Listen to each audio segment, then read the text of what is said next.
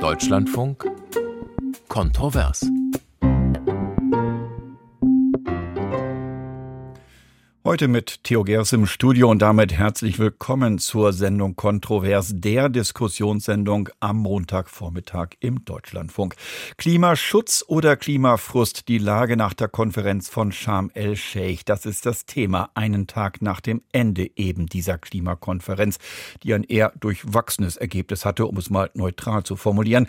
Wieder mal zu wenig, sagen die einen, mehr war nicht drin, daran erinnern andere, aber ein gutes Gefühl, dass jetzt die Dinge aufs Gleis gesetzt wären, das haben wohl die wenigsten. Dabei sind die Fakten beim menschengemachten Klimawandel geklärt. Jeder weiß, was zu tun wäre und genau darüber wollen wir reden bis halb zwölf. Und diskutieren können Sie mit meinen drei Gesprächspartnerinnen und Gesprächspartnern. Da ist Amy van Balen. Sie ist eine der Sprecherinnen von Letzte Generation Deutschland, also der Protestgruppe, deren Mitglieder sich in den letzten Wochen auf vielbefahrenen Straßen festgeklebt haben oder auch vielen Kunstliebhabern Liebhabern den ein oder anderen ordentlichen Schreck in die, in die Glieder gejagt haben, indem sie bewusst Kunstwerke von Weltrang mit Kartoffelbrei oder ähnlichem beworfen haben. Zugeschaltet ist ferner Delara Burkhardt, Europaabgeordnete und umweltpolitische Sprecherin der SPD-Europaabgeordneten und Dritter im Bunde Karl Friedrich Schleusner, Abteilungsleiter Klimaforschung beim Berliner Forschungsinstitut Climate Analytics. Einen schönen guten Morgen an Sie alle drei. Und es gibt erste Stimmen von Hörern, die heute Morgen unseren Trailer gehört haben und ihre Meinung auf den Anrufbeantworter gesprochen haben und dieser Spektrum, worüber wir gleich diskutieren wollen, ziemlich gut abbilden. Hören wir mal kurz rein. Schneider aus Köln. Ich bin der Auffassung, dass man diese ganzen Klimakonferenzen streichen kann. Sie sind nichts als eine Schulterklopferveranstaltung der Wohlhabenden und Mächtigen der Welt, die genau gar nichts bewirkt. Es ist eine einzige Farce. Bewirkt wurde seit Kyoto de facto gar nichts. Guten Tag, hier ist Thomas Scheinmann in Freiburg. Ich finde, wir Deutschen sollten jetzt mal Konsequenz zeigen. Wenn es global nicht geht, wie wir gesehen haben, dann müssen wir eben lokal handeln und wenn wir finden, dass aus fossilen Energieträgern ausgestiegen werden soll, dann sollten wir jetzt sofort unseren Energieverbrauch senken und nicht fossile Energieträger kaufen. Und wenn wir finden, dass China zu viel CO2 ausstoßt, dann sollten wir den Kram, der da produziert wird, eben auch nicht kaufen. Hendrik Sloboda aus Erfurt. Also diese ganzen Klimakleber und Klimaaktivisten nerven. Viele Leute, die auf Arbeit müssen, sind genervt von irgendwelchen Leuten, die sich da festkleben. Rettungsfahrzeuge werden behindert. Das hat alles nichts mehr mit Klimaschutz zu tun. Dieser ganze Klimafrust, man sollte nach intelligenteren Möglichkeiten suchen, als sich irgendwo festzukleben oder Kunstwerke zu zerstören. Ja, guten Morgen, hier ist Paul Schuh, Eberbach. Der Frust ist groß von Ägypten, aber Hoffnung, heißt es im Sprichwort, stirbt zuletzt. Ja, was ist unsere Hoffnung? Es gibt einen Vorschlag nicht den Weg des kleinsten gemeinsamen Nenners zu suchen, sondern endlich eine Koalition der Willigen aufzustellen, dass eben Deutschland und viele andere Länder, die willig sind, mit ihren positiven Willen vorangehen Richtung 1,5. Das ist gut. Meinungen sind das eine, meine Damen und Herren. Ohne Fakten geht es aber auch nicht. Und deshalb ist jetzt aus Berlin meine Kollegin Ann-Kathrin Büsker zugeschaltet. Sie hat die letzten Tage in Sharm el-Sheikh miterlebt, im Tross der deutschen Ministerdelegation. Und wer seit gestern auch nur eine Nachrichtensendung mitbekommen hat, der weiß, es gab ein durchwachsenes Ergebnis. Es wird da zum Beispiel ein Fonds geschaffen zum Ausgleich von Klimaschäden in ärmeren Ländern, aber es gab keine Fortschritte beim eigentlichen Klimaschutz, was Emissionen betrifft oder gar Beschlüsse, aus Kohle, Öl oder Gas auszusteigen. Reden wir über deshalb über das, was offen blieb und warum das alles so kam. Frau Büsker, zunächst zum Fonds. Dass er kommt, ist sicherlich positiv, aber die wichtigste Frage, und das kritisiert zum Beispiel auch Dr. Stefan Waas, der uns gemailt hat, die wichtigste Frage ist, wer, wer, wer zahlt da überhaupt ein? Wer bekommt was? Und wenn ja, wie viel? Ist das alles noch Verhandlungssache? Ja, das ist noch Verhandlungssache, aber ehrlicherweise muss man auch sagen, diese Fragen standen bei dieser Klimakonferenz erstmal gar nicht auf der Tagesordnung. Es ging hier vor allem darum, überhaupt erstmal äh, einen Beschluss hinzubekommen, wie mit klimabedingten Schäden bei den Entwicklungsländern umzugehen ist, und zwar durch die Industriestaaten, also durch die Staaten, die durch ihre CO2-Emissionen in den vergangenen Jahrzehnten den Klimawandel massiv mit angefeuert haben. Dass das überhaupt mit auf die Tagesordnung kam, war ja schon, ich will nicht sagen, eine Überraschung, aber ein bisschen dann doch. Auch Deutschland hatte massiv darauf äh, hingearbeitet, dass dieses Thema überhaupt bei der Klimakonferenz besprochen wurde. Deutschland und die EU haben sich ja dafür eingesetzt, dass es eben eine Lösung gibt. Man muss aber auch dazu sagen, das ist etwas, ähm, wofür die vulnerablen Staaten schon seit Jahrzehnten werben, was sie eingefordert haben. Ihr Industriestaaten müsst uns entschädigen für das, was ihr geschaffen habt. Jetzt ist es ein Beschluss, dass das passieren soll. Es gibt eine Fondslösung beziehungsweise soll eine Fondslösung geben. Ähm, wer dann tatsächlich da einzahlt und wer was bekommt, das wird jetzt in einem Prozess tatsächlich in den kommenden Jahren erarbeitet werden. Man kann natürlich sagen, öh, das ist zu wenig. Man kann aber auch sagen, das ist schon ein Fortschritt nach vielen, vielen Jahrzehnten Diskussion. Ähm, der deutschen Seite bzw. der EU-Seite war es ja hierbei sehr wichtig, dass schon ziemlich klar gezogen wird, wer was bekommen kann und wer nicht. Und ähm, jetzt steht in der Erklärung tatsächlich auch das Wort vulnerabel. Also die vulnerablen, die verletzlichen Staaten, die sollen vor allem Gelder bekommen aus diesem Fonds. Das ist deshalb wichtig, mm, weil auch andere Staaten ja noch auf der Liste der Entwicklungsländer stehen, zum Beispiel China oder Saudi-Arabien. Das ist auf der Basis von 1992 entschieden worden. Seitdem hat sich aber viel verändert und gerade China und Saudi-Arabien gehören jetzt zu den Großemittenten und dass jetzt diese Staaten tatsächlich auch aus dem Fonds Geld bekommen sollen, das wäre natürlich nicht so unbedingt gut zu vermitteln. Das heißt, das wird ein Streitpunkt sein für die weiteren Verhandlungen in dieser Sache. China ist größter Emittent, da kann China ja nicht äh, aus, ähm, entschädigt werden werden für äh, Schäden, die der selbst verursachte Klimawandel mit beigetragen hat. Also hier in den kommenden Jahren zähe Verhandlungen, aber ein wichtiger erster Schritt. Ja, dass China immer noch als Schwellenland gilt, das hält auch Volker Mantei, ein Hörer, für einen Witz. Er sagte, es mhm. kann tun und lassen, was es will und das auch noch sanktionslos. Ähm, das kann so nicht weitergehen. Eine andere Mail, und das leitet zur nächsten Frage über Frau Büsker, kommt von Hermann Kast. Er sagt, die COP27, die Konferenz in Sharm el-Sheikh, also ist gescheitert. Das 1,5 Grad Ziel von Paris nicht fest, wurde nicht festgeschrieben und der Ausstieg aus Kohle, Gas und Erdöl nicht genannt im Abschlusskommuniqué. Die anwesenden Leute haben versagt. Zitat Ende. Deshalb die Frage, warum ist beim eigentlichen Klimaschutz der, auf der Konferenz nicht mehr rumgekommen? Ja, es gibt einen großen Widerstand, ähm, Klimaziele konkreter zu machen. Also die 1,5 Grad von Paris, die werden nicht in Frage gestellt. Die hat man sozusagen unterstrichen. Ähm, aber gemäß Paris sind ja die einzelnen Länder verpflichtet, nationale Ziele sich zu setzen, wie es denn gehen soll mit der Erreichung des 1,5 Grad Ziels. Und vielfach fehlt es eben noch an diesen konkreten Zielsetzungen. Hier in Sharm el-Sheikh wurde dann diskutiert, inwieweit man hier gegebenenfalls auch eine größere Verbindung Verbindlichkeit einziehen kann, durch so etwas auch wie eine jährliche Überprüfung bezogen auf einzelne Sektoren, so ein bisschen ähnlich dem deutschen Klimaschutzgesetz. Ein großer Streitpunkt war dann tatsächlich, was folgt dann eigentlich daraus? Also wenn jetzt bei so einer Überprüfung ähm, festgestellt wird, nö, ein Land ist nicht auf Kurs äh, für seine ähm, um 1,5 Grad zu erfüllen, also das, was es selbst dazu beitragen kann. Die G77-Staaten, also die Entwicklungsstaaten, ähm, haben zwischenzeitlich eine Formulierung in den Text hineingebracht, die sehr kritisch war, sehr schwierig, die Folgerung der EU-Staaten. Danach wäre es sogar verboten, die nationalen Ziele anzupassen. Jetzt gibt es am Ende im Text eine Formulierung, die das weiterhin möglich macht, aber es gibt eben keinen zwingenden Automatismus. Es ist also weiterhin nicht sichergestellt, dass ein Kurs in Richtung 1,5 Grad eingehalten wird. Eben auch, weil in der Abschlusserklärung der äh, Fossil, Fossil Fuels Phase-out fehlt, also tatsächlich der sicher der gesicherte Ausstiegspfad bei Öl und Gas. Hier muss man am Ende tatsächlich einfach festhalten, da haben die Ölstaaten, also vor allem die Golfstaaten, sich durchgesetzt, weil für die nach wie vor sehr wichtig ist. Es hängt viel Macht, viel internationaler Einfluss an ihren Ölreserven und so ist es bei solchen Verhandlungen. Am Ende kommen dann bedauerlicherweise auch solche Dinge rein.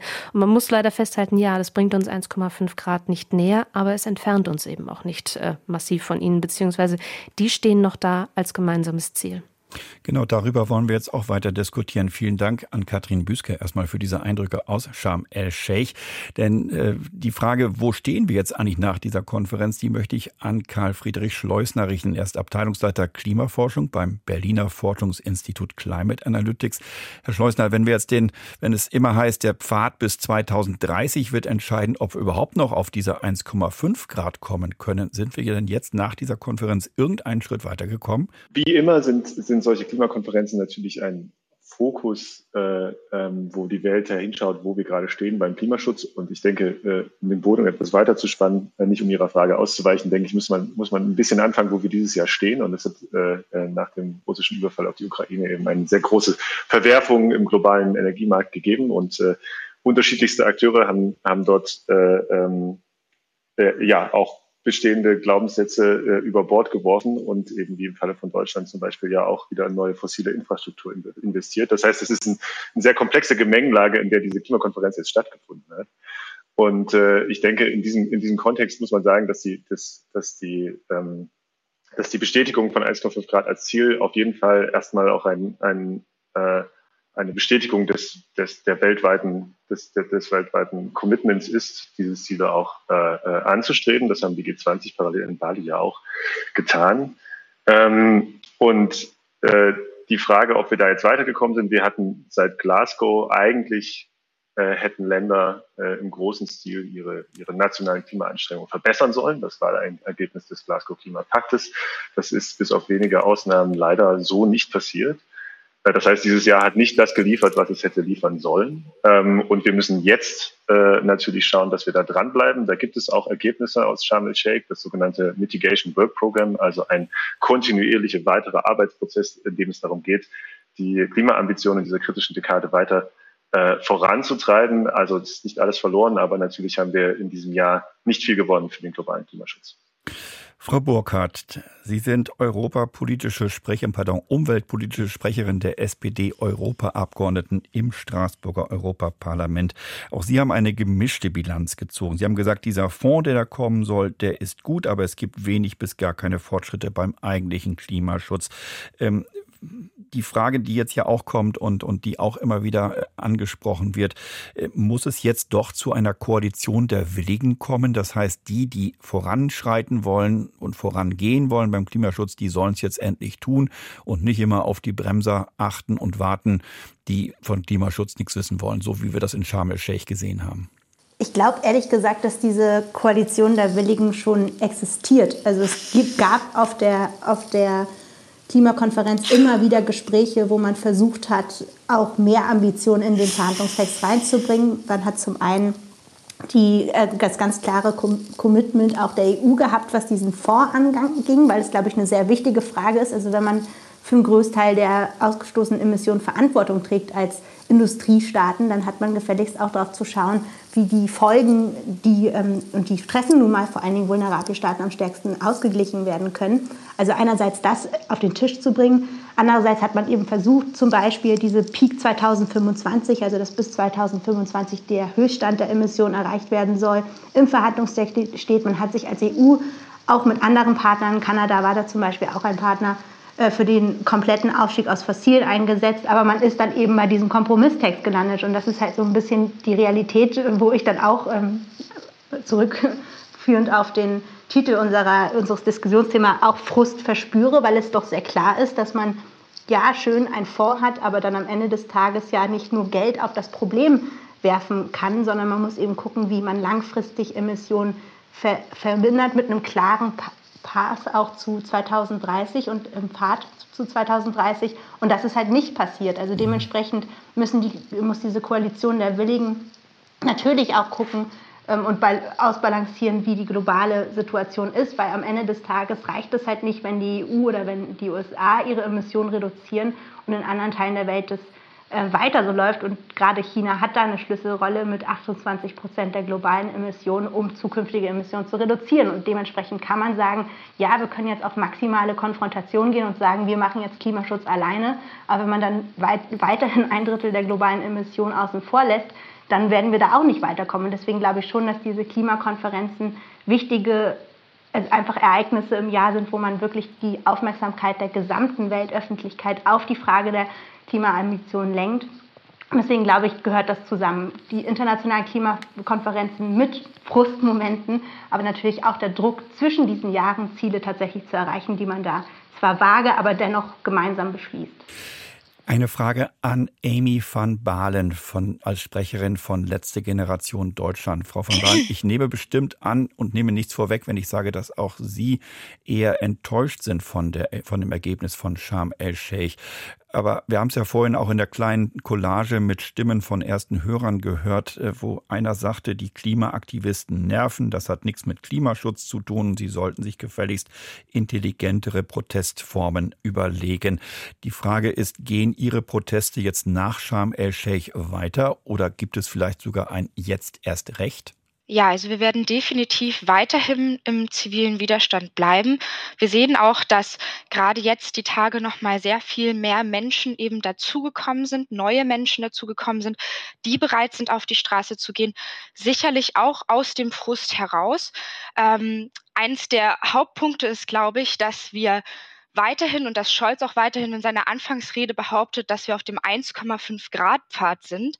Aber wenn wir uns das im Detail mal anschauen, dann ist die Wahrscheinlichkeit, dass wir 1,5 Grad schon 2030 überschreiten, sehr, sehr hoch. Und erst 15 Jahre später wollen wir klimaneutral werden. Und selbst diese Ziele halten wir nicht mal ein. Selbst diese Ziele haben wir letztes Jahr wieder verfehlt. Und ja, das ist natürlich auch dann auf so einer Klimakonferenz einfach fatal, da weiter dran festzuhalten und immer noch nicht Klartext zu sprechen und tatsächlich auszusprechen, auf was für einem katastrophalen Pfad wir gerade sind. Und dass wir einfach bei Längen noch nicht genug tun, um das abzuhalten. Das heißt aber auch, ich möchte Sie jetzt nicht nur auf Ihre Protestformen festnageln, Frau van Baalen, sondern wir werden auch inhaltlich über das Thema Klimaschutz mit Ihnen selbstverständlich reden. Aber das heißt auf Deutsch, Autofahrer müssen sich darauf einstellen, dass sie durchaus mal wieder im Stau stehen werden und möglicherweise auch der ein oder andere Kunstliebhaber wird den anderen, ein oder anderen Schreck noch wieder in die Glieder gefahren bekommen?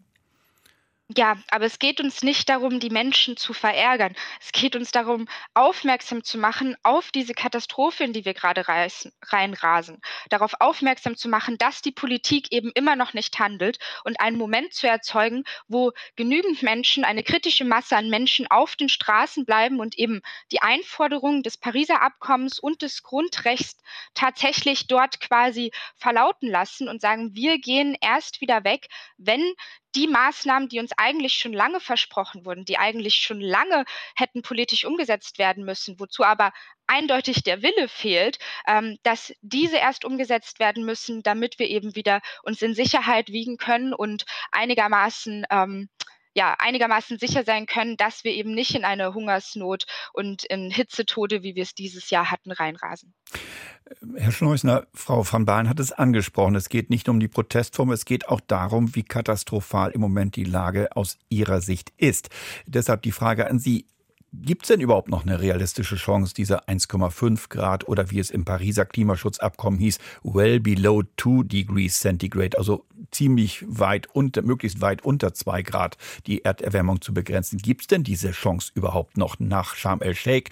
Und wenn Sie so schauen, wie die Emissionen sich weltweit entwickeln und wie die Länder mitziehen oder auch nicht mitziehen? Da muss man einige, einige Dinge auseinanderhalten und äh, ähm, ich denke, da sind verschiedene Fragestellungen wichtig. Das erste ist, wissenschaftlich können wir sagen, äh, der Weltklimarat hat in diesem Jahr zwei Berichte publiziert, was nötig ist, um das 1,5 Grad Ziel in Reichweite zu halten. Und da heißt es eben, dass in dieser kritischen Dekade wir die CO2-Emissionen weltweit ungefähr halbieren müssen. Davon sind wir weit entfernt. Das äh, ist im Moment nicht das, auf was wir zusteuern. Aber diese Dekade ist eben auch noch nicht vorbei. Deshalb gab es ja auch äh, starke Diskussionen zum Beispiel um einen anderen Punkt, der wissenschaftlich äh, äh in dem vom Weltklimarat festgestellt worden ist, dass die globalen Emissionen vor dem Jahr 2025 ihr, ihren Scheitelpunkt erreichen müssen. Ähm, auch das ist äh, jetzt leider in diesem Jahr eben wieder nicht so gewesen. Wir sind, äh, äh die Emissionen sind, haben den Stand von der vor der äh, Covid-Pandemie erreicht. So, äh, wir können wissenschaftlich sagen, es kostet äh, beileibe nicht die Welt auf einen 1,5 Grad Pfad zu kommen. Ganz im Gegenteil, die, äh, äh, die, die ähm, vermiedenen Klimafolgen äh, rechnen das sehr deutlich gegen. Das heißt, es ist die richtige, aus wissenschaftlicher Sicht könnte man sagen, die die, die rational richtige Entscheidung. Äh, wir reden um 10.35 Uhr weiter mit Ihnen, mit äh, Amy van Balen und auch mit Delara Burkhardt, der umweltpolitische Sprecherin der SPD-Europaabgeordneten. Bleiben Sie dran, es geht um Klimaschutz und Klimafrust, das Thema in Kontrovers im Deutschlandfunk. Weiter geht's um 10.35 Uhr im Deutschlandfunk mit Kontrovers am Montagvormittag. Klimaschutz oder Klimafrust, die Lage nach der Konferenz von Sharm el-Sheikh ist unser Thema heute. Und dann werden Sie Antworten bekommen von Amy van Balen, Sprecherin von Letzte Generation Deutschland, von Delara Burkhardt, der umweltpolitischen Sprecherin der SPD-Europaabgeordneten oder von Karl Friedrich Schleusner, Abteilungsleiter Klimaforscher beim Berliner Forschungsinstitut Climate Analytics. Soweit unsere Experten. Und in der Leitung ist Herr Beuter aus Herdecke. Herr Beuter, Ihre Frage. Ja, ähm, Beuter, mein Name, genau. Ähm, ja, für mich ist die Frage, warum wir so und so abhängig machen von den Blockaden, von den äh, fossil äh, äh, ähm, produzierenden Staaten, äh, Saudi-Arabien, äh, und andere. Ähm, das, was wir jedoch machen müssen, um aus dieser Blockade zu kommen, ist, dass wir diese Produkte einfach immer stärker reduzieren. Und da ist an die äh, SPD-Vertreterinnen die Frage, warum schaffen wir es nicht, ein Tempolimit zu machen und warum ähm, schaffen wir es nicht viel stärker und schneller, ähm, die erneuerbaren Energien auszubauen. Also äh, dass ein LNG-Terminal in äh, acht, äh, 200 Tagen, hat Frau Scheer, glaube ich, gesagt, ähm, äh, oder nicht Frau Scheer, sondern Frau äh, Burkhardt gesagt, äh, haben, wurde gebaut, äh, wurde ein LNG-Terminal gebaut. Warum dauert das viele Jahre und äh, mindestens zehnmal so viele Ordner an Genehmigungs, äh, im Genehmigungsantrag, also Aktenordner für ein LNG-Terminal als für ein Windrad, das ist für mich nicht verständlich. Das muss die Bundesregierung endlich hinbekommen. Und dann ist man auch nicht mehr so abhängig von diesen blockierenden Staaten, sondern man kann sie auch viel stärker unter Druck setzen. Ja, Frau das Burkhardt. ist so meine Frage. Ja, Herr Beuter, vielen Dank. Und ich gebe die Frage gleich weiter an Delara Burkhardt, die umweltpolitische Sprecherin der SPD-Europaabgeordneten. Frau Burkhardt, warum dauert das alles so lange und äh, wie kommen wir aus diesem Dilemma, was solche Konferenzen betrifft, eigentlich raus? Ja, erstmal, Herr Beutner, vielen Dank für die Frage. Und ich würde das einmal trennen zu dem, was wir akut hier in Deutschland, aber auch in der EU machen müssen und warum ich glaube, diese Klimakonferenzen so wichtig sind, auch wenn natürlich die Blockaden durch Saudi-Arabien, Katar und wie sie alle heißen, auf jeden Fall das Verhandlungsergebnis sehr stark prägen. Ich glaube, was wir gezeigt haben auf dieser COP, bei allen Frust, der, der, der das Ergebnis gerade bei den Fragen der, des Ausbaus der erneuerbaren Energien übrig lässt. Was wir erreicht haben, ist, dass wir ein bisschen diesen Block ähm, der Blockierer ein bisschen aufgebrochen haben, weil sich ganz lange vor allen Dingen Staaten wie Saudi-Arabien, aber auch China hinter diesem sogenannten G77, also einer Allianz von Entwicklungsstaaten, verstecken, um quasi noch in der, in der alten Logik von 1992, wo diese G77 sich gegründet haben, man sagt, es sind Entwicklungsstaaten, die eben einen größeren Aufwand haben, tatsächlich Klimaziele zu erreichen. Die haben sich da auch noch am Anfang dieser COP dahinter versteckt und China hat gesagt, wir sind ja noch ein Entwicklungsland, wir können überhaupt nicht mehr beitragen, gerade bei der internationalen Klimafinanzierung, was natürlich kompletter Quatsch ist.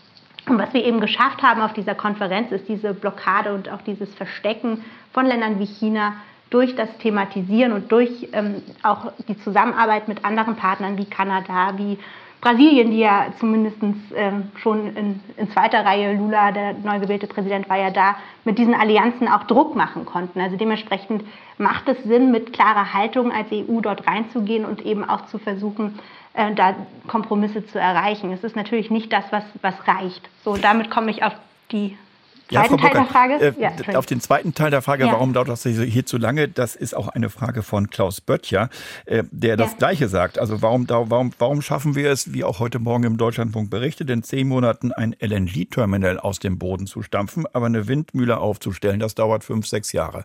Was ist da los? Ja, also das ist auch etwas, ähm, da müssen Sie nachsehen, dass ich nach drei Jahren hauptamtlich Politik auch nicht viel Verständnis für habe und dass wir da eben auch uns fragen müssen, wie kann das eigentlich sein?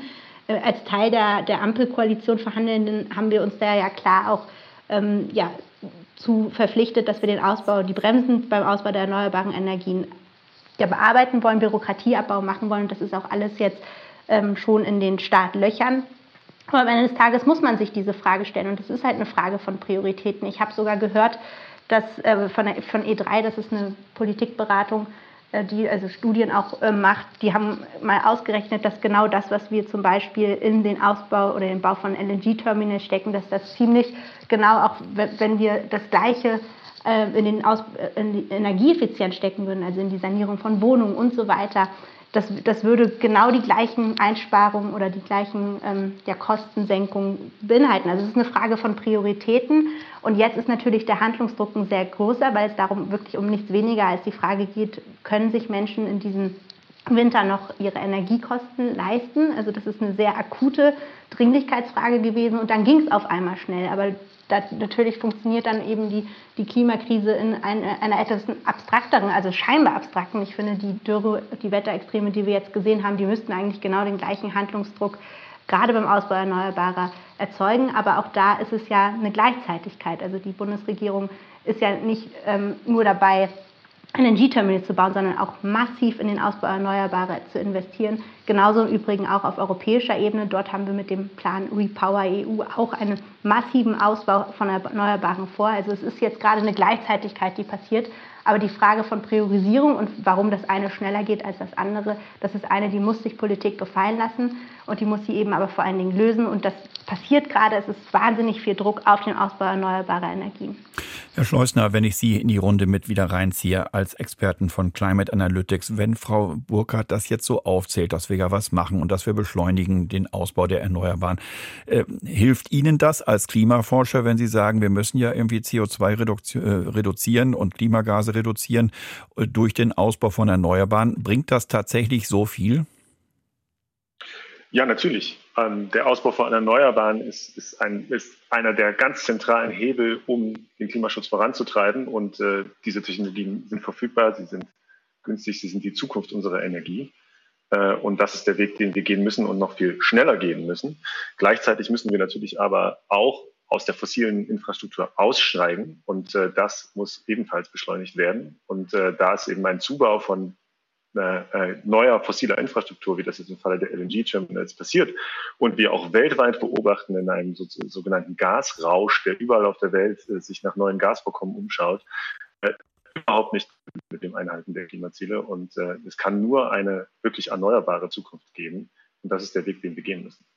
Wenn Herr Schleusner, und diese Frage möchte ich jetzt nochmal an Delara Burkhardt, die umweltpolitische Sprecherin der SPD-Europaabgeordneten stellen, wenn auch Herr Schleusner sagt, wir müssen aussteigen aus Fossilen, äh, und dann erlebt man diese Klimakonferenz in Sharm el-Sheikh und die Machtverhältnisse auf so einer Klimaschutzkonferenz, Frau Burkhardt, äh, wie soll man das eigentlich knacken? Auf der einen Seite stehen die großen Öl- und Gasproduzenten, Russland braucht gerade viel Geld für den Krieg in der Ukraine, will also Gas und Öl verkaufen, der Iran ebenso, unter Saudi-Arabien. Das Land lebt sogar vom Ölverkauf. Auf der anderen Seite stehen, dazu kommen dann noch Länder wie China, die große CO2-Emittenten sind und auch im Moment Schwierigkeiten hätten, ihre Reduktion durchzuführen. So, und auf der anderen Seite haben wir dann eine Koalition der Willigen, zum Beispiel die EU-Staaten, die sagen, wir sind durchaus bereit, Klimaschutz zu betreiben. Und dann gibt es noch die sogenannten Nobodies, also die Malediven, die Marshallinseln, Tonga, also Inseln, die, denen das Wasser buchstäblich bis zum Hals steht, die aber klein und einflusslos in der Welt sind. Und wir haben die Habenichtse, die ärmeren Staaten, äh, auch wenn das über 100 Staaten sind, die gerne zum Beispiel aus dem Fonds Geld bekommen würden. Aber die Frage ist ganz einfach, gegen diese, gegen diese massiven Interessen von Ländern wie Saudi-Arabien, Russland, Iran, China ist doch auf solchen Konferenzen nichts zu machen. Muss man nicht mal diese Machtverhältnisse in Frage stellen, Frau Burkhardt? Natürlich, aber das habe ich ja eben auch schon angedeutet. Es ist ja nicht unmöglich, auf diesen Klimakonferenzen diese Machtverhältnisse genauso in Frage zu stellen. Aber da würde ich gerne auf einen Punkt eingehen, der mir bei dieser Klimakonferenz ganz große Sorgen gemacht hat. Und das war die Situation von Zivilgesellschaft und auch der Zugang von Zivilgesellschaft zu dieser Konferenz. Während genau die genannten Öl- und Gasvertreterinnen, Lobbyistinnen sehr einfachen Zugang auf dieser Klimakonferenz hatten, war es vor allen Dingen die Zivilgesellschaft, die sehr restriktive Zugänge hatte und vor allen Dingen auch vor den Türen der Klimakonferenz gar keine Option hatte zu protestieren und auch ähm, aufmerksam zu machen auf dieses Ungleichgewicht. Also wir haben ein großes Ungleichgewicht bei dieser Klimakonferenz gesehen, wer überhaupt in der Lage ist, seine Interessen auf der Konferenz zu äußern. Und das ist ein riesiges demokratisches Problem. Und wir haben da auch als EU-Parlamentsdelegation ganz klar gesagt, hier hat die UN auch versagt, einen demokratischen Raum zu schützen und auch Zugang für Zivilgesellschaft zu organisieren, weil ich glaube, das ist genau das, was, was notwendig ist, die Aufmerksamkeit auf die Krise selbst zu lenken. Und ich würde mir auch wünschen, dass nur halb so viel in Deutschland darüber diskutiert würde, wie, wie die Klimakrise jetzt schon Lebensrealitäten beeinflusst. Also ich habe zum Beispiel auf der Konferenz mit einem nigerianischen Klimaaktivisten gesprochen, der erzählt hat, dass er einfach sein Studium nicht fertig machen kann, weil seine, seine Uni unter Wasser steht und dort eben Klimaschäden nicht nur eine abstrakte Diskussion über ein Vor in ein paar Jahren ist, sondern etwas, was jetzt schon passiert ähm, also dementsprechend, warum reden wir nicht über diese Perspektiven, sondern darüber, streiten irgendwie ständig darüber, ob jetzt Kleben eine okaye Protestform ist oder nicht. Also die, die Aufmerksamkeit für diese Schicksale der Klimakrise, die jetzt schon existieren, die würde ich mir genauso präsent wünschen in der Debatte darüber, wie wir das gerade ähm, erleben. In jeder großen, in jedem großen TV-Format, in jedem großen Nachrichtenformat ging es in den letzten Tagen über diese Proteste auf der Klimakonferenz tatsächlich gar nicht. Also da ging es darum, wie die Klimakrise eben Leben, Menschenleben bedroht, äh, Zukunft verbaut. Und genau das würde ich mir auch wünschen. Und das ist auch die Begleitung, die wir zu so einer Klimakonferenz brauchen, um diese Machtverhältnisse aufzublocken. Mhm. Amy van Balen, sie ist Sprecherin von Letzte Generation Deutschland. Wenn Sie das hören, wir reden vielleicht in Deutschland im Moment viel zu viel über die Protestform und nicht über das eigentliche Problem selbst. Das muss Sie ja eigentlich treffen, nach dem Motto, Ihre Proteste lenken vom Problem möglicherweise ab, anstatt die Leute mit der Nase drauf zu stoßen.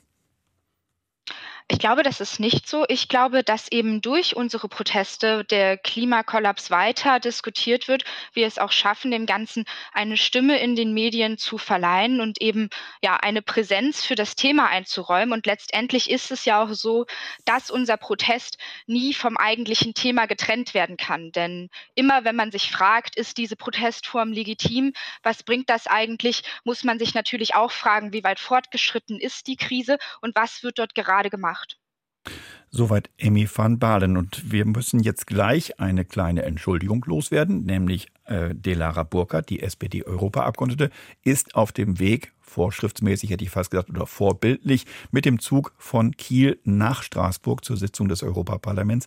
Sie wird sich gleich aus der Leitung verabschieden und hoffentlich haben Sie nach dem Umsteigen im Zug dann ab 11 Uhr wieder dabei. Erstmal vielen Dank an Sie, Frau Delara, Frau Burkhardt, dass Sie überhaupt Zeit gefunden haben, hier mitzumachen. Und in der Leitung ist jetzt die nächste Hörerin, Frau Dekron aus Bonn. Guten Tag. Ja, guten Tag. Frau Dekron, genau. Ihr Thema, Ihre Frage, Ihr Diskussionsbeitrag. Ja, das schließt sich, glaube ich, ganz gut an das Letzte an, dass die Proteste ablenken würden. Also ich finde, ähm, Sie hat noch im, in der Einspielung am Anfang gesagt, äh, die Proteste würden nerven. Mich nerven diese Proteste ehrlich gesagt gar nicht so. Ähm, ich habe bisher noch nicht im Stau gestanden, deswegen. Ich habe mir auch keins dieser Bilder gerade anschauen wollen. Ähm, ich finde vielmehr, das bringt jetzt die Aufmerksamkeit dahin. Was mich nämlich viel mehr nervt, ist diese Diskussion darum, die so tut, als ob diese Jugendlichen oder ähm, diese äh, Leute der letzten Generation ähm, äh, quasi Terroristen sind, dass die hier in Bayern in Präventivhaft genommen werden. Wir haben hier politische Gefangene eigentlich in Deutschland. Ähm, und was mich noch mehr nervt, ist allerdings auch, dass äh, der berechtigte Protest von denen, also das Anliegen ist ja wirklich sehr valide. Alle Wissenschaftler sind sich einig, dass äh, viel mehr getan werden muss und dass Deutschland zu wenig tut, dass da überhaupt nichts oder nicht genug passiert und dass das auch gar nicht diskutiert wird. Ja, das werde ich gleich, da, darauf, darauf wird sicherlich Amy van Balen etwas sagen. Ich möchte noch zwei Fragen, die Ihnen das gleiche Horn tuten, dazustellen, Frau van Balen. Nämlich, da gibt es auch Unterstützung für die Last Generation Deutschland. Äh, und zwar sagt zum Beispiel Robert Heidinger, äh, der uns eine Mail geschrieben hat, vielleicht schauen wir in einigen Jahrzehnten zurück und fragen uns, warum sich im Jahr 2022 nicht noch viel mehr Menschen irgendwo festgeklebt haben. Dann aber ist es zu spät. Und Klaus Bött Böttcher hat uns gemailt. Wir hatten ihn vorhin schon mal erwähnt mit seiner Frage, warum es mit den LNG-Terminals hierzulande so schnell geht, aber ein Windrad so lange braucht, um genehmigt zu werden. Auch Klaus Böttcher hat ausdrücklich geschrieben in seiner Mail, meine volle Solidarität gehört der letzten Generation. Also ein sehr, ähm, wie soll ich sagen, weites Spektrum an Meinungen. Amy van Balen, was sagen Sie dazu? Ja, danke erstmal an die Zuschriften und auch an für den Anruf jetzt gerade. Ähm, ja, ich, ich glaube, wir müssen uns tatsächlich fragen, wer wird denn in einigen Jahrzehnten vor dem Gericht stehen? Und wenn wir uns eben anschauen, dass wir gerade äh, gesamtglobal auf eine mindestens 2,7 Grad heiße Welt in den nächsten Jahrzehnten zusteuern und dass das eben ganz konkret die Bedrohung unserer Demokratie darstellt, weil natürlich Unruhen dadurch entstehen werden, dass nicht mehr genug zu essen und zu trinken da ist, ähm, weil natürlich auch Kriege im schlimmsten Fall daraus entstehen können, dann müssen wir wir uns doch fragen, ob wir ja jetzt weiter darauf warten, dass die Regierung etwas tut oder ob wir sie eben ganz gezielt dazu auffordern und in den zivilen Widerstand gehen und unser Recht und unsere Sicherheit eben auch einfordern. Und das ist, was wir versuchen. Was muss denn demnächst passieren aus Ihrer Sicht, Frau von Bahlen? Ähm, ich frage das auch deshalb, weil ähm, Ihre Protestformen, also das sich festkleben auf Straßen, das Bekleckern von Kunstwerken, ähm, da fragen sich natürlich auch viele Hörer, sind Sie da möglicherweise auch so ein bisschen, wie soll ich sagen, Sklave der, der Notwendigkeit, dass sich andere Protestformen vielleicht etwas überlebt haben, weil das, was wir äh, an Greenpeace-Protesten oder Robin Wood Wood oder was weiß ich, Besetzungen von Bauplätzen, von, von Tagebauen und ähnliches. Ähm, das lockt ja in Anführungszeichen kaum noch einen Ofen, äh, einen Hund hinterm Ofen hervor. Und dass sie deswegen auch so ein bisschen unter dem Zwang stehen, jetzt in Anführungszeichen noch eine Umdrehung weiterzugehen mit ihren Protestformen? Also letztendlich wird uns das Klima eben irgendwann in die Knie zwingen. Wir können uns nicht ewig anpassen und das ist auch eine Enttäuschung, die ich von der COP27 jetzt mitgenommen habe, dass es dort eben hauptsächlich um die Anpassung ging. Wir müssen aber eigentlich über die Reduktion sprechen. Wir müssen darüber sprechen, wie wir es eben schaffen, nicht auf diese drei Grad zu kommen, nicht über die Kipppunkte zu, ähm, zu schreiten, die dann kein Zurück mehr zulassen werden. Und da sieht man einfach historisch, dass gerade wenn eben alle legalen Protestformen ausgeschöpft wurden und es trotzdem nicht zu einer gewünschten Veränderung, die ja auch eigentlich gesetzlich festgelegt ist, gekommen ist, ähm, dass es dann eben ein legitimes Mittel ist, eine ja im Vergleich kleinen Regelübertritt ja, zu machen. Und das ist, was wir ja. gerade versuchen. Wir versuchen dadurch das Thema eben voranzutreiben. Danke, Amy van Baalen, dafür, dass Sie diese Klarstellung nochmal gegeben haben. Wir haben einen weiteren Hörer in der Leitung. Ja, hallo, hier ist Benjamin Blank aus Münster. Ja, Herr Blank. Ja, ich ähm, hatte Ihnen auch schon eine E-Mail geschickt. Also äh, eins meiner Hauptanliegen ist, ähm, dass ich äh, ja einfach äh, als ähm, ja so sehe, dass die ähm, dass die Bevölkerung ähm, größtenteils ähm, noch relativ schlecht informiert ist, dass vielen Menschen noch gar nicht klar ist, ähm, wie problematisch bzw. dramatisch eigentlich diese Situation ist. Und ich könnte mir vorstellen, dass viele Menschen auch bereit sind, ähm, stärker ihr Verhalten auf die Gegebenheiten anzupassen, ähm, wenn sie tatsächlich wüssten, ähm, wie bedrohlich die Lage tatsächlich ist. Aber dazu denke ich, braucht es noch eine starke, stärkere Information seitens der Politik und auch seitens der Medien seitens der Politik und seitens der Medien, auch seitens der Wissenschaft? Ähm, also das ich, ich, denke, die Wissenschaft, ähm, wenn man sich informieren will, dann kann man das tun. Aber ähm, es ist nur in bestimmten Medien wirklich prominent vertreten. Also ich denke, die Wissenschaft ähm, wenn sie Möglichkeiten hat, noch andere Kanäle zu nutzen und noch äh, stärker an die Bevölkerung heranzutreten, dann sollte sie das auf jeden Fall tun. Aber ich denke, ähm, dass die Wissenschaft eigentlich ähm, das, was man wissen muss, um auch sein Handeln anzupassen, ähm, hinreichend zur Verfügung stellt. Ja, Herr Schleusner, die Frage an Sie als Abteilungsleiter von Climate Analytics. Äh, Herr Blank hat es gesagt, äh, uns ist mhm. es gar nicht bewusst teilweise, wie dramatisch die Lage wirklich ist. Äh, muss man da wirklich nochmal, wie soll ich sagen, die ganz dicke Trommel rausholen und sagen und die Leute am Kragen fassen und rütteln und sagen, es ist wirklich äh, eine Minute vor zwölf? Es ist natürlich ein sehr wichtiger Punkt und ich äh, bin Herrn, Herrn Blank da dankbar. Herr Schleusner? Da Hören Sie mich? Jetzt, ja. sind Sie, jetzt sind Sie wieder da. Wichtiger Punkt. Jetzt bin ich wieder da. Entschuldigung. Ja. Also Herr Blank, vielen Dank. Ein sehr wichtiger Punkt. Ähm, ich denke, ähm, natürlich bin ich jetzt, ist, ist das die Medien- und Politikfrage nicht mein, nicht mein Spezialgebiet, aber was wir äh, natürlich als Problem haben, ist, dass wir auch äh, auf der politischen Ebene Entscheidungsträgerinnen haben, die äh, den Klimaschutz im Munde führen und sehr stark äh, ähm, das Gefühl vermitteln, dass äh, wir das Nötige tun und dass, wenn wir dann aber wissenschaftlich schauen, wohin wir steuern, dass das eben nicht so stimmt. Und ich glaube, genau dieser Widerspruch, dass wir eben nicht ausreichend äh, äh Klimaschutz betreiben, gibt den, äh, aber zu tun, als ob, gibt den Menschen natürlich auch eine, eine möglicherweise nicht ganz korrekte Wahrnehmung, wie es denn eigentlich um den globalen Klimaschutz bestellt ist. Und da möchte ich einen, äh, einen Aspekt erwähnen, weil wir jetzt sehr auch im Zuge der, der Klimakonferenz darüber gesprochen haben, wie sehr wir, äh, dass wir vielleicht in eine, eine Vorreiterrolle einnehmen und, und auf andere Weltregionen schauen und sagen, die müssten aber auch Herr Schleusner, da ist wieder ein Aussetzer in der Leitung. Oh, das tut mir leid. Nee, da können Sie gar ähm, nichts für. Das ist die Leitung. Das ist nicht Ihr. Ja. Das sind nicht Sie.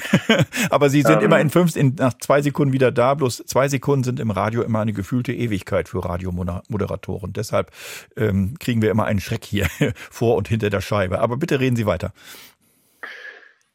Ich möchte nur ganz kurz einen, einen Aspekt diesbezüglich noch richtig stellen, äh, ist, dass wir eben auch in Deutschland beileibe nicht genug tun, um das 1,5 Grad Ziel des Pariser Abkommens zu erreichen. Wir hatten jetzt gerade vor, vor äh, zwei Wochen das Zwei-Jahres-Gutachten des Expertenrats für Klimafragen, der ganz klar festgestellt hat, dass wenn wir äh, nicht einen Paradigmenwechsel in der Klimapolitik äh, äh schaffen, wir unsere Ziele im Jahr 2030 nicht erreichen werden und dass äh, das bisherige Ausbautempo äh, über alle Sektoren hinweg völlig unzureichend ist und echte Problemkinder wie der Verkehrssektor zum Beispiel überhaupt nicht wirklich zur Emissionsreduktion beitragen. Und das sind alles Aspekte, die da müssen wir ran und da muss in einem ganz anderen äh, ähm, ja, paradigmatischen äh, Veränderungen hier agiert werden. Und ich denke, wenn man das kommuniziert ja, Herr Schlosser, da, war wieder ein Aussetzer. Das ist, Sie sagten, wenn wir, und wenn wir das kommunizieren, dann werden auch mehr Menschen mitgehen. Habe ich das richtig verstanden? Genau, das äh, wäre mein letzter Satz gewesen. Entschuldigung. Gut. Okay, nee, da können Sie nichts für. Das, sind, das ist halt die Tücke der Technik, aber Sie bleiben trotzdem uns äh, zugeschaltet. Amy van Balen, ganz kurz, äh, der Ernst der Lage. Ähm, geht, das, geht das bei den Leuten noch, wie soll ich sagen, ins linke Ohr rein und aus dem rechten sofort wieder raus und es bleibt nichts hängen? Ähm, ich glaube, ich würde da auf jeden Fall ähm, mit einhergehen, dass die Politik es einfach nicht klar genug äußert. Natürlich sprechen wir über die klimatischen Bedingungen, die sich ändern werden, aber was bedeutet das denn ganz konkret für unser Leben? Ich glaube, das ist ein Punkt, der eben noch viel mehr kommuniziert werden müsste, nämlich dass das eben leere Supermarktregale bedeutet, dass es im Zweifelsfall bedeutet, dass eine Familie nicht mehr genug Wasser haben wird für alle Kinder, die dort vorhanden sind und dass es eben auch ganz konkret heute schon bedeutet, dass Pakistan unter Wasser steht, dass wir wir sehen, wie viele Menschen an Hunger tagtäglich sterben. Und dass ganz klar auch ist, dass eben nicht politisch da genug eingelenkt wird, dass nichts genug getan wird, um das zu verhindern. Das ist etwas, was ich vermisse, dass die Politik da auch einfach mal eigene Fehler zugibt und sagt, ja, so ist es und jetzt müssen wir gemeinsam an einem Strang ziehen, um das eben zu verändern. Denn wir sehen ja, dass es in anderen Krisen wie der Corona-Pandemie zum Beispiel auch funktioniert hat. Ganz kurz, Frau van Baalen, aber Pakistan ist weit weg und hierzulande funktioniert noch alles. Das ist doch das, was die Menschen im Alltag erleben. Das würde ich so nicht sagen. Wir haben das Ahrtal gehabt. Wir hatten dort schon mehrere Tote. Es kann theoretisch nächstes Jahr zur nächsten Flut kommen, wo dann auch das Haus unseres Nachbarn ähm, umspült wird von Wasser und zerstört wird. Und wir sehen auch, dass dieses Jahr 4500 Menschen alleine hier in Deutschland an Hitze gestorben sind.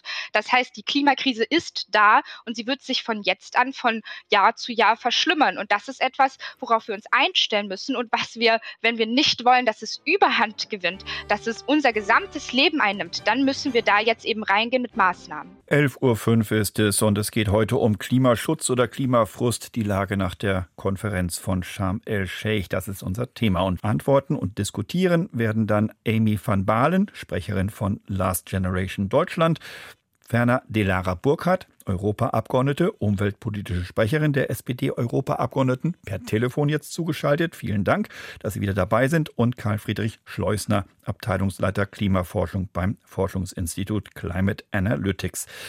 Fangen wir gleich an mit einer Frage eines Hörers, der uns hier per Mails geschrieben hat. Und zwar, es geht um das nochmal Nicht-Ergebnis dieser Weltklimakonferenz.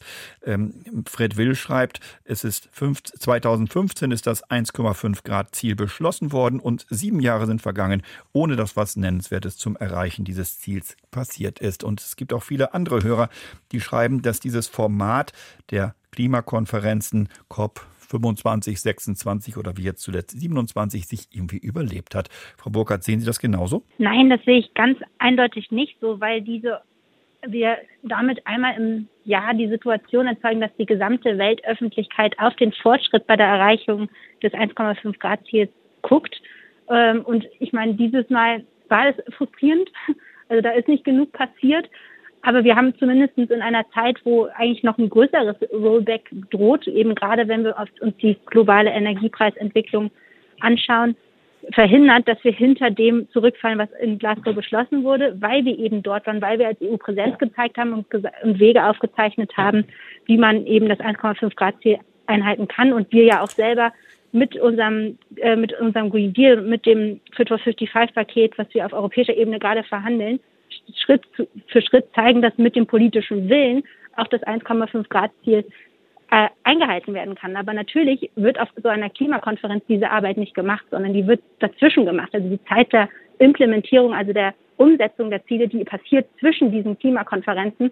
Und deswegen ist es wichtig, dass wir da am Ball bleiben, weiter Druck machen, dass die Klimaziele erreicht werden können. Und da ist nicht die Klimakonferenz das einzige Mittel, und das ist das ganz Wichtige zu verstehen, sondern nur ein Moment, wo man eben diese globale gemeinsame Aufgabe da deutlich macht. Es gibt eine Mail von Wolfgang Bayer und er tutet ins gleiche Horn wie manch anderer, der uns geschrieben hat. Es geht um China und seine Rolle bei diesen Klima Klimakonferenzen. Ähm, und zwar wird dort unter anderem das Thema Boykott hier von unseren Hörern aufgegriffen, zum Beispiel von Wolfgang Bayer. Er sagt, wenn Länder nicht mitmachen, zum Beispiel China, Indien, Indonesien, die Ölstaaten, ob man nicht deren Produkte boykottieren sollte. Amy van Baalen, können Sie dem was abgewinnen? Ja, also prinzipiell glaube ich eben, dass wir erstmal anfangen müssen, vor unserer eigenen Haustür zu kehren. Wir sehen, dass wir eben nicht auf dem 1,5 Grad Pfad sind, dass 1,5 Grad nur noch erreichbar sind, wenn wir massiv reduzieren würden und zur selben Zeit Technologien hätten, die einfach noch nicht so weit im Ausbau sind. Das bedeutet, dass es nicht mehr haltbar. Und solange wir uns nicht an das Abkommen halten, denke ich, ist es immer schwierig, das von anderen Menschen und anderen Ländern zu verlangen. Nichtsdestotrotz Schutz. Sobald wir uns einmal auf diesem Weg befinden, glaube ich, dass wir eine, eine Vorreiterrolle, eine Vorbildrolle haben und dass es sich natürlich europäisch auswirken wird und die Europa eine ganz ja, essentiell tragende Kraft auch international ist und wir damit viel beeinflussen können. So sieht es übrigens auch A. Bellmann. Ich weiß jetzt nicht, ob es eine Hörerin oder ein Hörer ist. Jedenfalls per Mail hat, hat er oder sie uns geschrieben und gesagt, mit dem Finger auf China zu zeigen, ist extrem scheinheilig, denn viele deutsche Firmen profitieren von den laxen Umweltgesetzen dort in China und produzieren genau deswegen dort ihre Waren. So viel zum Thema China. Und wir haben einen weiteren Hörer in der Leitung, Herrn Büttner aus Denzlingen. Guten Tag, Herr Büttner. Ja, guten Tag. Ja, äh, ich würde einfach mal beleuchten, dass wir uns eigentlich allgemein, ob das jetzt im kleinen Gemeindekreis ist oder Landes- oder Bundespolitik, eigentlich hauptsächlich in äh, Absichtserklärungen und Versprechungen irgendwie ergießen und letztendlich im Doing da sehr wenig passiert. Vor allen Dingen gerade, wenn es um Verkehrspolitik geht.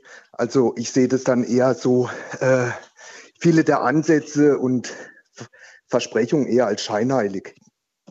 Das heißt, aus Ihrer Sicht müsste mehr passieren, äh, auch in Deutschland zum Beispiel vielleicht? Mit Sicherheit, mit, mit großer Sicherheit. Ich meine, nehmen Sie nur diese zwei äh, Trivialthemen wie Tempolimit oder Kerosinbesteuerung. Äh, selbst nicht mal diese einfachen Dinge äh, werden realisiert. Sie werden einfach weggeredet, weil sie keinen Effekt haben. Äh, für mich ist das alles Showpolitik.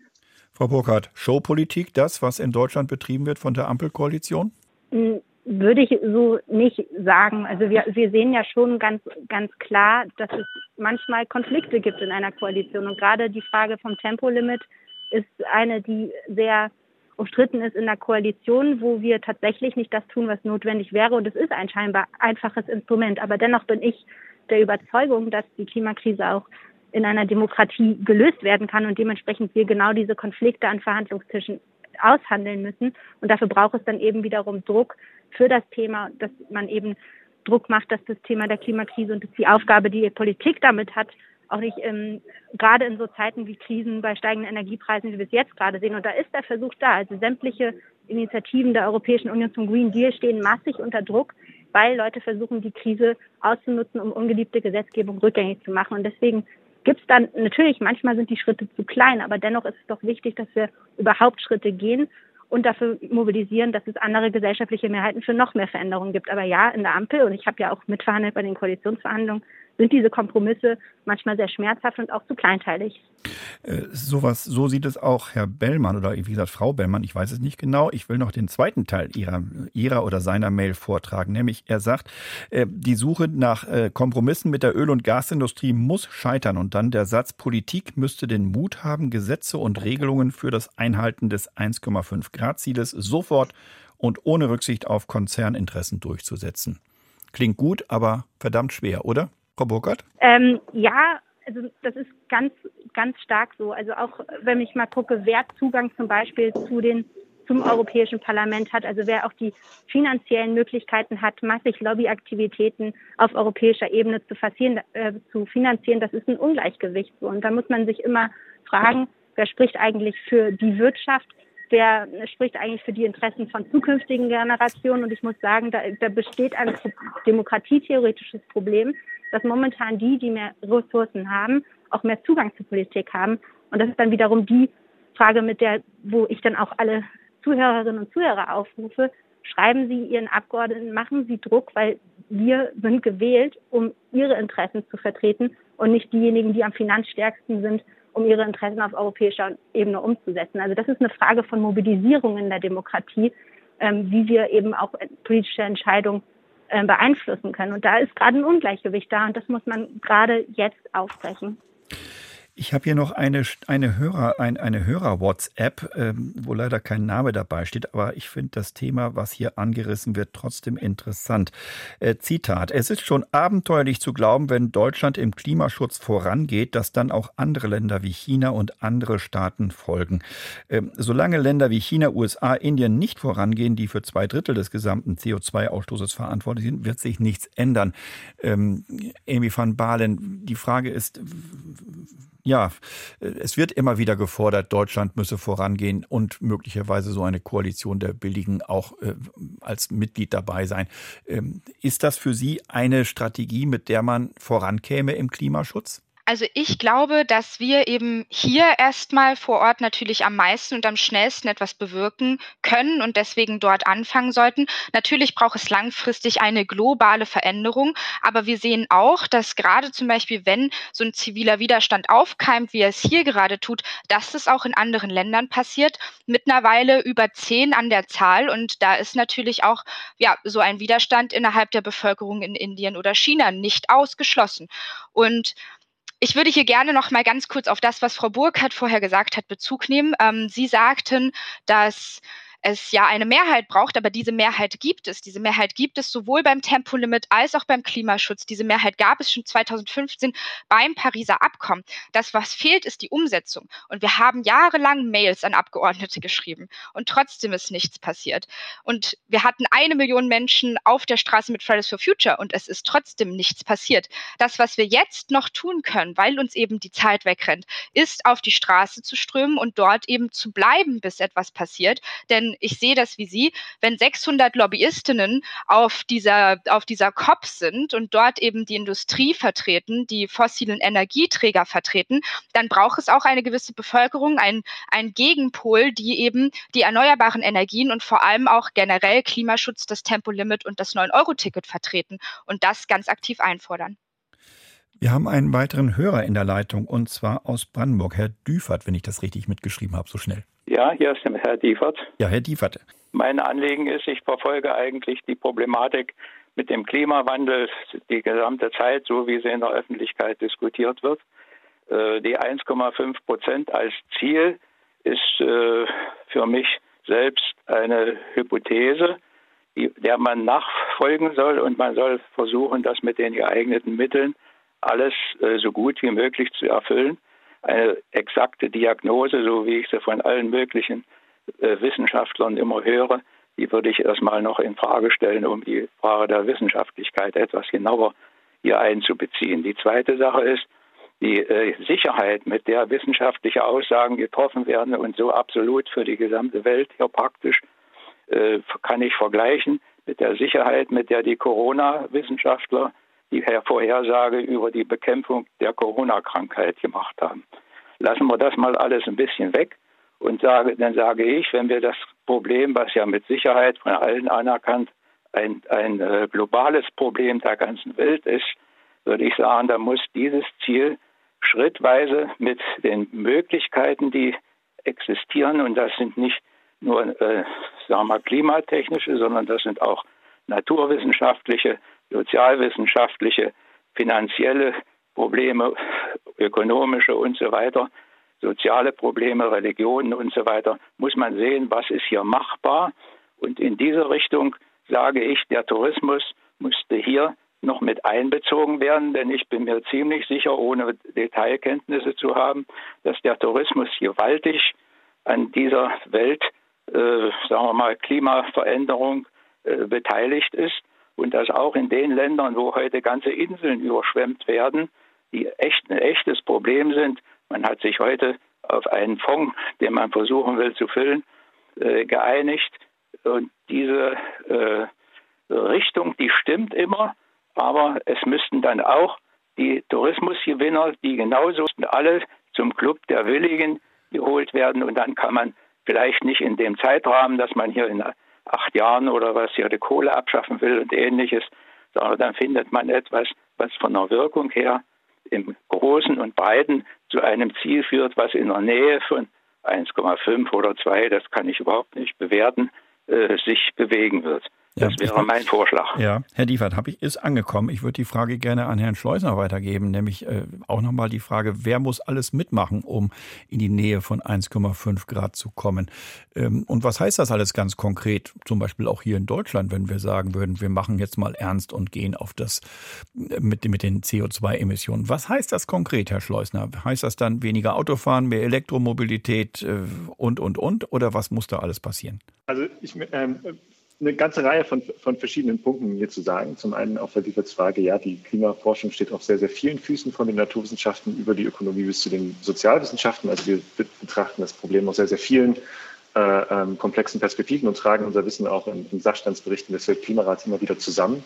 Äh, und dort können wir ganz klar sagen, dass natürlich eine Transformation in allen Gesellschaftsbereichen und auf allen Ebenen äh, voll, äh, äh, passieren muss. Also vom von der Energieproduktion über den Verkehr, über den Gebäudesektor, über die Industrie, über die Ernährung, äh, fallen in allen Bereichen äh, Treibhausgase in unterschiedlicher Form ab, an. Und das, was wir erreichen müssen, und das ist eine sehr fundamentale naturwissenschaftliche Erkenntnis, ist, wir werden dem Klimawandel nur Einhalt gebieten, wenn wir globale Null-CO2-Emissionen erreichen und andere Treibhausgase in großem Umfang reduzieren.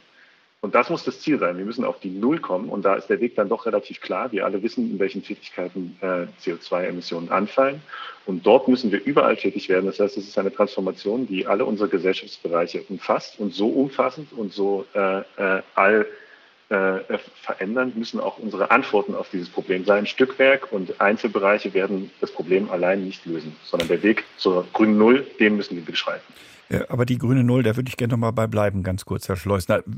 Brechen Sie das doch mal runter auf Deutschland. Was heißt denn das für Deutschland, äh, grüne Null?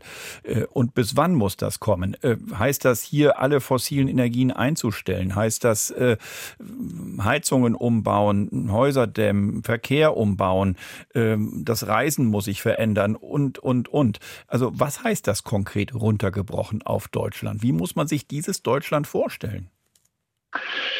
Ähm, es heißt genau alle diese Punkte im, im, Einklang miteinander und das heißt, es ist ein, ein, sehr anderes Deutschland. Es gibt nicht das eine Deutschland, was man sich dann vorstellen muss, sondern es gibt eben einen gesellschaftlichen Prozess, der zu diesen Lösungen führen muss. Ganz sicher ohne fossile Energien, ganz sicher mit einer veränderten Mobilität, die nicht von fossilen Kraftstoffen abhängt, ganz sicher mit, einer, mit einem äh, veränderten Gebäudesektor, ganz sicher auch mit Veränderungen im Ernährungssektor. Wo Gesellschaften ihre Prioritäten setzen wollen, wie diese Transformation gelingt, ist ein Aushandlungsprozess. Es gibt nicht die eine Zukunft, die ich Ihnen jetzt da als klare Antwort geben kann. Aber es gibt eine Vielzahl von äh, Studien und Richtungen, die wir gehen können. Und es gibt, und das ist sehr wichtig zu sagen, es gibt auch unsere eigenen Klimaziele, die auf Sektoren runtergebrochen sind für das Jahr 2030. Und es gibt unser eigenes Netto-Null-Ziel. Und äh, dort darauf zu schauen, diese Ziele zu erreichen und umzusetzen. Wir haben in Deutschland eine große Umsetzungslücke. Das muss unser Fokus sein. Äh, und dann können wir diese gemeinsame Zukunft uns auch besser vorstellen. Emi van Baalen von Letzte Generation Deutschland, da will ich auch nochmal runterfragen, weil Sie ja auch darauf drängen, dass sich jetzt ganz schnell etwas ändern muss. Aber was heißt das alles? Anders reisen, anders wohnen, anders heizen, anders essen. Das sind ja massive Eingriffe in unseren Alltag, so wie wir ihn bisher kennen. Ja, also natürlich sind das erstmal große Veränderungen. Man muss aber auch sagen, wenn diese eben nicht kommen, dann kommt die Klimakatastrophe und wird uns die Veränderungen praktisch vor die Nase setzen. Und die sind weitaus schlimmer und weitaus einschneidender dann, als wenn wir eben jetzt noch schaffen, rechtzeitig einzulenken. Ähm, ich wünsche mir einfach eine Welt, in der wir eben mehr ja, Klimaschutz betreiben und den vor allem auch sozial gerecht betreiben. Das bedeutet eben, dass wir schauen, dass Ressourcen nicht mehr ungleich verteilt sind, wie sie es heute schon sind, wo heute schon superreiche drei Kreuzfahrten im Jahr machen und andere nicht wissen, wie sie ihre Rechnung bezahlen können. Das darf nicht länger so sein. Und da müssen wir eben schauen, wie wir uns als Gesellschaft jetzt zusammenmausern, um ganz detailreich und in jedem dieser, ähm, dieser Sektoren, die eben auch gerade schon genannt wurden, zu schauen, welche, welche Maßnahmen müssen wir da einleiten, damit wir da eben alle gut durchkommen und damit eben nicht ein Großteil der Bevölkerung dabei auf der Strecke bleibt und irgendwann an den steigenden Kosten zusammenbricht. Trotzdem, die Skepsis in der Bevölkerung ist verbreitet, Frau van Balen. Ähm, was das Ändern des Lebensstiles betrifft, was äh, auch teilweise was das Zahlen oder das Einzahlen in Klimaschutzfonds für ärmere Länder. Im Prinzip die Bereitschaft ist da. Aber die Frage ist dann immer, wieso müssen wir das machen? Wieso zahlt, wieso zahlt Saudi-Arabien? Wieso zahlen die reichen Golfstaaten da nicht auch ein? Oder müssten die nicht viel mehr zahlen, weil die leben doch davon, dass die dieses Öl und Gas an uns verkaufen? Ähm, und die andere Frage, Frau van Baalen, ist, äh, wenn es um Verzicht geht, um Änderung des Lebensstils, ähm, wer gibt gerne etwas auf, was er gewohnt ist? Wie wollen Sie, was, was haben Sie bei Last Generation für Vorstellungen, ähm, wie sich, ich sag mal ja, der Alltag eines jeden Menschen hierzulande, und wir bleiben jetzt mal in Deutschland, wie der sich ändern müsste? Also erstmal würde ich mir ganz aktiv wünschen, dass wir eben die Fakten anerkennen, ähm, anerkennen, dass wenn wir jetzt nicht handeln, dass es sehr viel schlimmer kommen wird, dass uns auch emotional zulassen. Denn wenn wir eben jetzt nicht ähm, versuchen, eine Alternative zu finden, dann bedeutet das ganz massive Bedrohungen für die Menschen, die wir lieben, hier in diesem Land und weltweit. Und unter dieser Prämisse müssen wir uns eben ja damit auseinandersetzen, wie das nicht nur ein Verzicht, sondern auch ein Zugewinn sein kann. Denn letztendlich bedeutet das ja auch, dass wir einen Fokus-Shift haben, ähm, dass wir eben es schaffen können, als Gesellschaft zusammenzukommen, eben nicht wie jetzt gerade schon Menschen zurückzulassen, allein zu lassen, die Ressourcen so zu verteilen, dass eben Menschen aufgefangen werden, dass sie eben nicht in dieser Katastrophe immer weiter ja immer weiter zurückbleiben, immer weiter in die Armut geraten, immer weiter in das Leid geraten. Und ich glaube, das ist eine Möglichkeit, die wir jetzt haben. Und die müssen wir aber auch ergreifen. Und da ist langfristig, denke ich, ganz besonders wichtig, dass wir eine direktere Demokratie hinbekommen, damit eben die Bevölkerung gleichermaßen mitbestimmen kann, damit alle vertreten sind in dieser Demokratie und damit wir uns vor allem auch nicht wieder in eine Situation wie diese manövrieren, in der eben Lobbys und Konzerne über dem Wohl der Einzelnen steht. Soweit Amy van Balen von Last Generation Deutschland. Es gibt noch ein Thema, was unsere Hörer auch beschäftigt im Nachklapp auf die Konferenz von Sharm el-Sheikh. Das ist dieser besagte Fonds für die ärmeren Länder, um dort Klimaschäden aufzufangen. Da schreibt zum Beispiel Ingo Schudak, mit Geld für die am stärksten betroffenen Länder allein kann man kein Klima und keine Menschen schützen. Es kommt mir wie ein verspäteter Ablasshandel vor. Die Lebensumwelt der Menschen wird damit nicht bewahrt. Und Dr. Christine Fischer schreibt, diese lächerlich geringen Entschädigungszahlungen werden keinen beruhigenden Effekt haben und sie fürchtet sogar, dass die Gelder in den Taschen von falschen Leuten landen werden. Frau Burkhardt als SPD-Europaabgeordnete, was sagen Sie diesen Hörern? ich glaube, dass das eine ganz wichtige Diskussion ist, darüber zu sprechen. Und das ist ja das, was jetzt bis zur nächsten Klimakonferenz äh, passieren soll, wer wie viel in diesen Fonds einzahlt und an wen es tatsächlich bekommt. Wir haben als EU sehr klar gemacht, dass es für uns am wichtigsten ist, dass es vor allen Dingen die vulnerabelsten Staaten sind, Inselstaaten, aber eben auch ähm, die am wenigsten entwickelten Staaten, die halt am meisten von der Klimakrise betroffen sind. Und natürlich haben wir da eine gewisse historische Verantwortung, gerade als reiche Industriestaaten, diesen Topf auch zu füllen.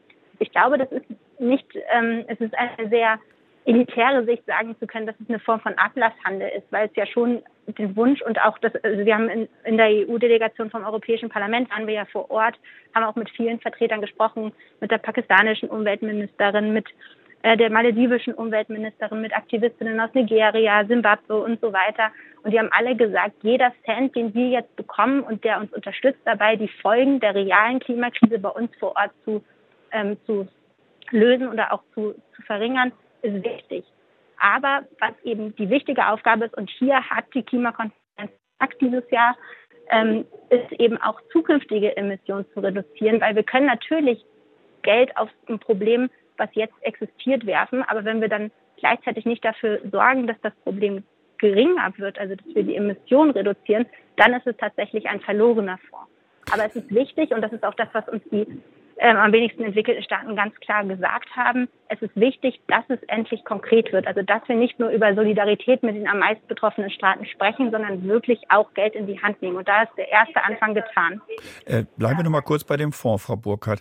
Äh, es gibt Skepsis, nicht nur was die Geldverwendung betrifft, es gibt auch konkrete Vorschläge von unseren Hörern. Zum Beispiel sagen einige, äh, man sollte das Geld nicht zum Beseitigen von Schäden verwenden, sondern eher in den Bau von Wind- und Solarkraftwerken zum Beispiel auch in diesen Ländern stecken, um den Klimaschutz aktiv vorbeizubringen, anstatt hinterher Reparaturmaßnahmen zu bezahlen.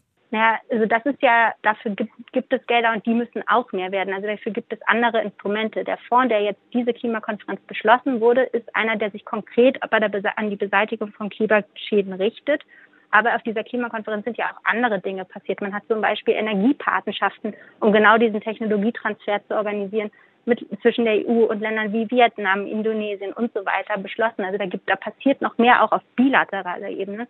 Und das ist auch nochmal mein Appell, warum diese Klimakonferenzen so wichtig sind.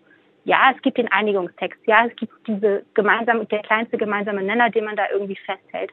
Aber drumherum findet eine Debatte darüber statt, wie man solidarisch die Klimakrise bewältigen kann, wie man auch Patenschaften äh, mit Technologietransfer und so weiter organisieren kann. Und das passiert alles in dieser Klimakonferenz, auch wenn es natürlich immer nur der kleinste gemeinsame Nenner ist bei diesem, wenn man multilateral mit allen Staaten sich auf einen Kompromiss einigen muss sagt Delara Burkhardt, Europaabgeordnete, und sie war zugeschaltet aus dem ICE von Kiel nach Straßburg. Vielen Dank. Und ich möchte mich auch bedanken bei Karl Friedrich Schleusner vom Berliner Forschungsinstitut Climate Analytics und bei Amy van Balen von Last Generation Deutschland. Denn Kontrovers im Deutschlandfunk geht in diesen Sekunden zu Ende. Mein Name ist Theo Gers. Ich wünsche Ihnen noch einen schönen Tag.